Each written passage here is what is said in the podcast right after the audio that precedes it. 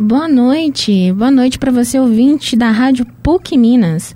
Hoje é terça-feira, são 6 horas e 4 minutos pós-feriado aqui em Belo Horizonte. Meu nome é Janaína e eu vou acompanhar você aqui na Central da Resenha, com resumo dos principais acontecimentos do dia. Sobre política, eleições 2022. A partir de hoje está liberada a propaganda eleitoral e os candidatos à presidência já enfrentam disputa acirrada nas pesquisas, não é mesmo? Que foram de, esses dados foram divulgados nessa segunda-feira e quem traz maiores informações é a nossa repórter Regina. É com você, Regina. Boa tarde, Janaína. Boa tarde a todos os ouvintes. Na pesquisa IPEC encomendada pela Globo e divulgada nesta segunda-feira, dia 15 de agosto, o ex-presidente Luiz Inácio Lula da Silva, do PT, aparece à frente com 44% das intenções de voto contra o presidente Jair Bolsonaro, do PL, que está em segundo lugar com 32% para o primeiro turno das eleições para presidente da República deste ano. Ainda segundo a pesquisa, Ciro Gomes do PDT tem 6%, Simone Tebet do MDB 2%, enquanto Vera Lúcia do PSTU aparece com 1%. Brancos e nulos somaram 8% dos eleitores entrevistados e os indecisos ficaram na casa dos 7%. Outros, no, outros nomes, como Emael, Felipe Dávila e Sofia Manzano, respectivamente do DC, do Novo e do PCB, não foram citados porque não atingiram 1% das intenções de voto de cada um. Foi perguntado também sobre a intenção de votos para um eventual segundo turno entre Lula e Bolsonaro, onde o ex-presidente aparece com 51% das intenções, enquanto Bolsonaro tem 35%. Foram pesquisadas ainda as intenções de voto para os governos estaduais e aqui em Minas, o atual governador Romeu Zema se mantém à frente do ex-prefeito Alexandre Calil com 40% contra 22% do candidato do PSD. A pesquisa de intenção de votos estimulada ouviu 2 mil eleitores em 130 municípios entre os dias 12 e 14 de agosto e possui margem de erro de dois pontos percentuais para mais ou para menos e foi registrada no TSE, Tribunal Superior Eleitoral, sob o número BR 3980-2022. É, nós aqui da Central da Resenha vamos ficar atento a essas campanhas. Muito obrigada, Regina, pela participação. Agora nós vamos falar de economia. Parece que a Nubank mudou a presidência e agora supera os bancos Santander no número de clientes. Não é mesmo, Pedro? É isso aí, Jana. Muito boa noite. Boa noite, boa noite para você que nos ouve, que nos assiste aqui na Central da Resenha, nessa terça-feira, né? E ontem, feriadão, segunda-feira, dia 15, a Nubank anunciou que o Youssef Laresh, que era o diretor de operações da companhia há dois anos e era um dos principais executivos de lá, melhor dizendo, ele vai passar agora a vai passar a passar, ficou muito bom, né? agora ele vai ter parte das responsabilidades do do David Vélez, né, que era o que foi o fundador da Nubank. Então ele assume meio que essa essa função de gestor ali do Banco Roxinho. E o banco afirmou que o Vélez ainda continua na orientação e na supervisão da gestão do banco, mas é, esse anúncio ele chega uma semana depois do banco ter divulgado a saída da Anitta ali como uma das principais acionistas, as principais é, gestoras do banco mesmo. E com isso é, também teve o balanço do último trimestre, em que houve um lucro líquido de 17 milhões de dólares, mais de 17 milhões de dólares, melhor dizendo, e mostra uma expansão tanto da base de clientes quanto da receita.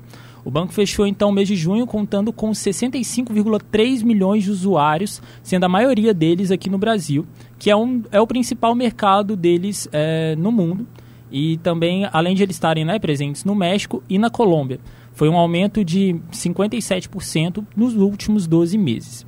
Então a receita total cresceu mais de 200%, indo para 1,2 bilhão de dólares é, e elevando a Nubank para a quinta maior instituição financeira do país, mesmo sendo um banco digital, né? atrás agora só é, dos quatro grandes. É, o Nubank, Nubank, Nubank, Nubank. O Nubank ele foi criado em 2013 e em dezembro de 2021 ele estreou na Nascad.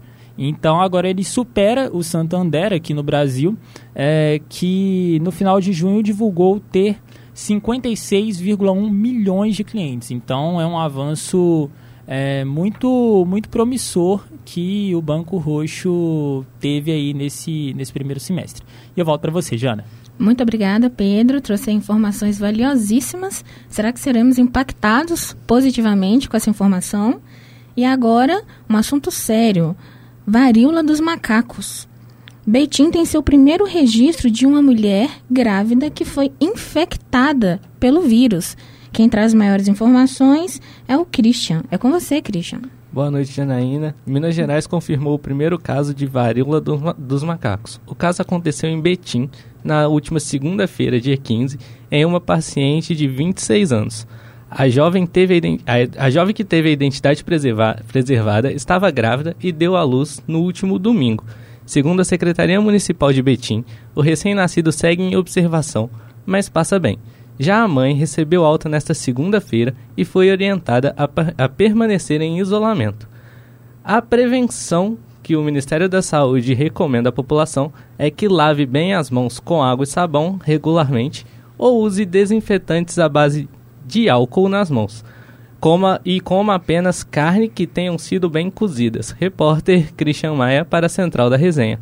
Christian, muito obrigada pelas informações. É importante destacar que Belo Horizonte está com a é a capital com o maior número de infectados pela varíola do macaco, que até o momento era toda. É, desculpa, que até o momento o maior número de infectados eram por homens, na idade entre 21 e 61 anos.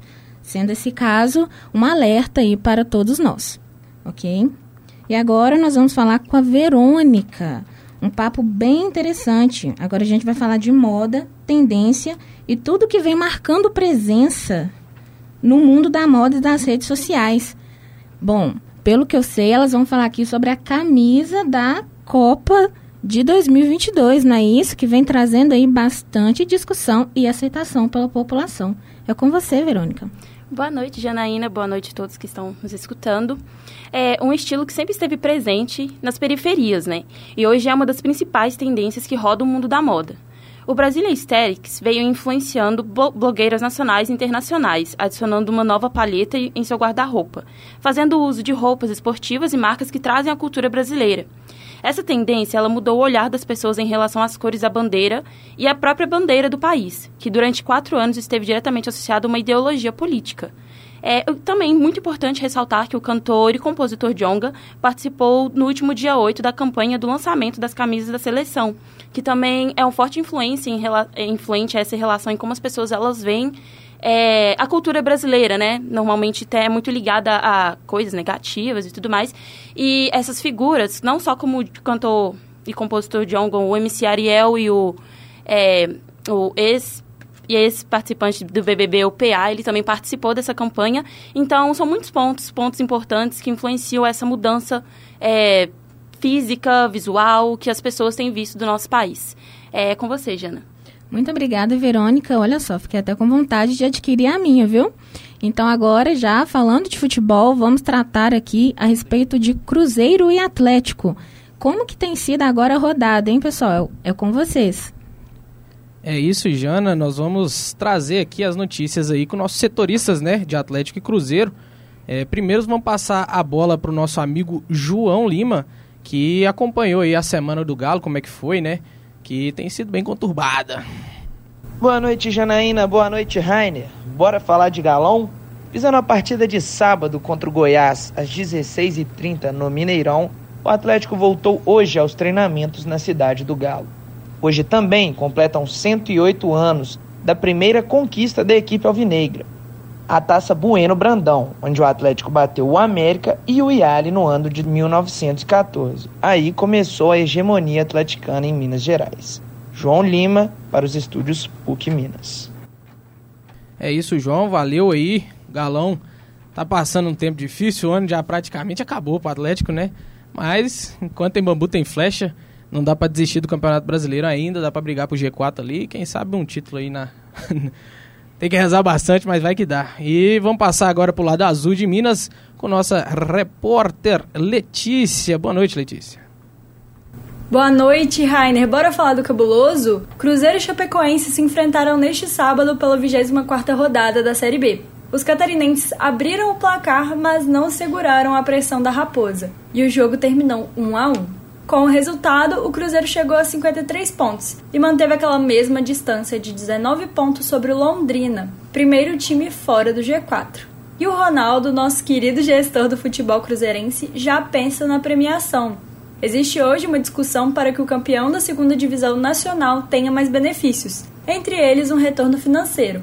Neste momento, o campeão da Série B apenas garante presença na terceira fase da Copa do Brasil do ano seguinte. O Ronaldo considera que essa situação é injusta, uma vez que os clubes não têm direito à premiação pelas duas fases anteriores da Copa do Brasil.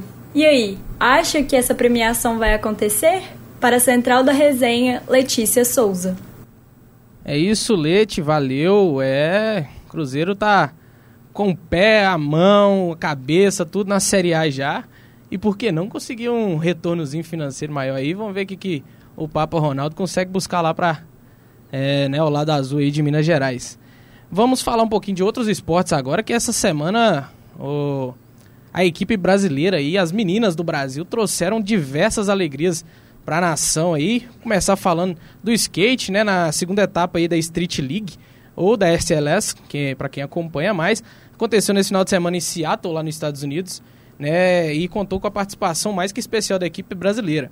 Dentre os homens, não, nenhum destaque aí de grande importância, porque infelizmente não, classificar, não classificou ninguém para a final. Inclusive o Felipe ficou aí por um décimo né, de classificar, então é, não conseguiu essa vaga na final. A disputa entre os homens tem sido muito acirrada ali, muito próxima.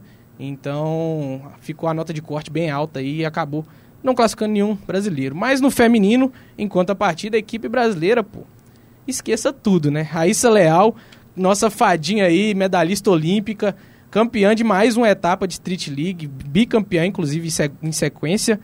E com essa vitória, a Raíssa se isola como maior campeã de Street League entre as mulheres, com cinco etapas já, duas dessas seguidas, né, agora em 2022, e caminha a passos largos para o título mundial.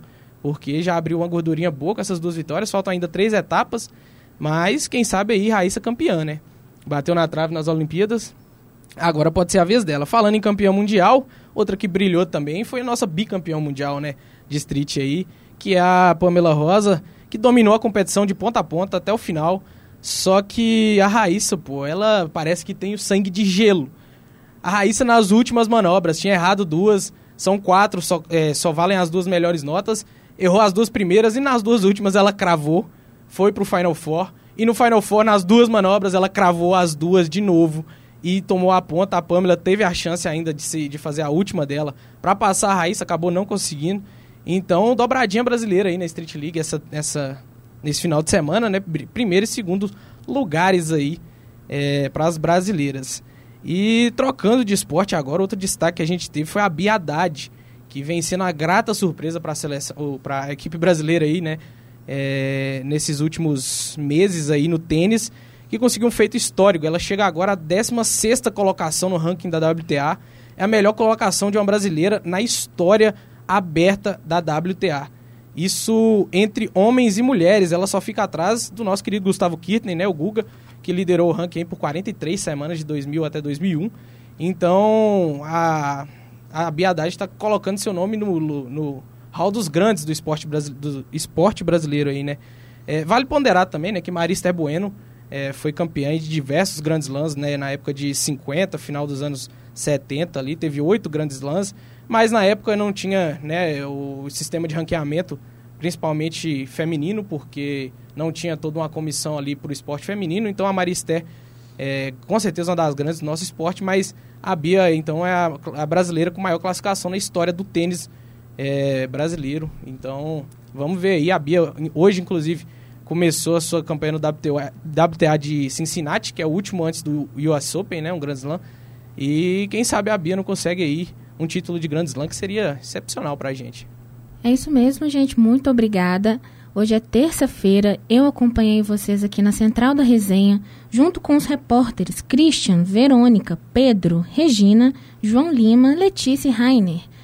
Espero vê-los amanhã. Fiquem ligados e até a próxima.